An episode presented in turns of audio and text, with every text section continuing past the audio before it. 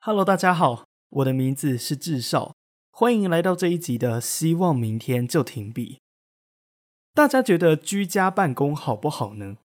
在今年，我相信在上班的人一定都经历过一段居家办公的时期，不用通勤，还有时间可以做家务，还不用面对同事压力，这种天高皇帝远的生活真的难得。怎么会有一个工作室可以在家还可以大方偷懒，老板还会给你钱呢？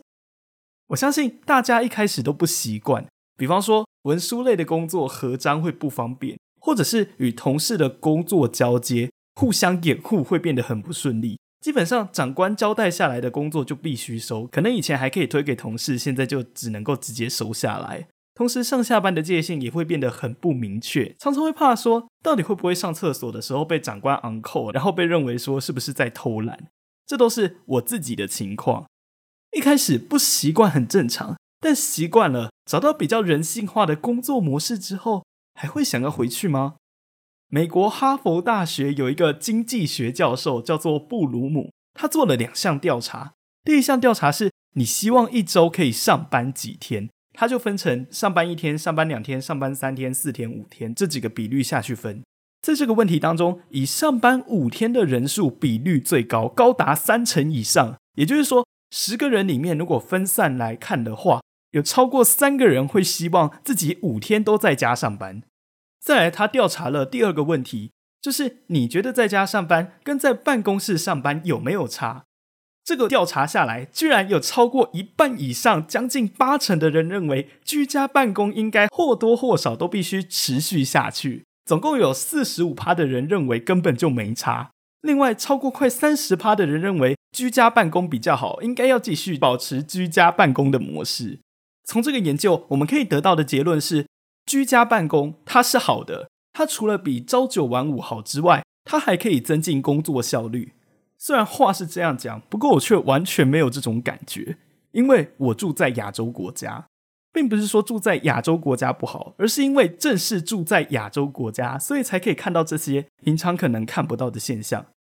不管是周遭的朋友也好，还是网络上的网友的留言也好，我最常听见的问题是与家人有关。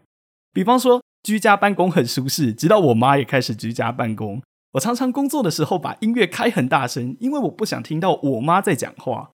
一直被家长使唤来使唤去，他们好像都不知道我在上班。在家吹冷气，电费很可观。这些留言动不动就跟家长有关系，感觉好像欧美国家自由奔放，亚洲国家就哀鸿遍野。怎么会发生这种事情？就像这个研究，它的原点，它是在做经济与效率之间的关联。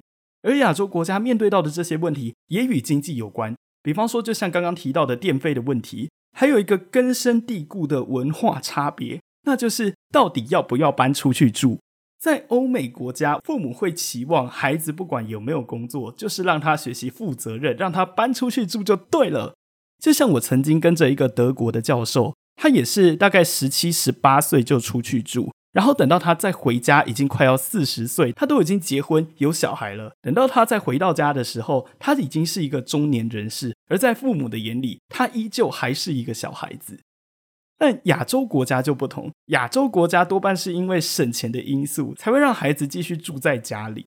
尤其是如果经济能力不够，或者是嫌在外面租房子很贵的，出社会之后还住在自己家里，其实，在亚洲国家并不是一件很奇怪的事情。甚至如果要问什么时候才可以搬出去，恐怕只有结婚的那一天才可以远离家里搬出去住。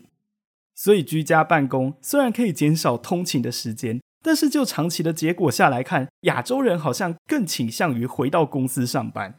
所以居家办公到底好不好呢？因为科技的进步，我们都希望拥有更高的效率。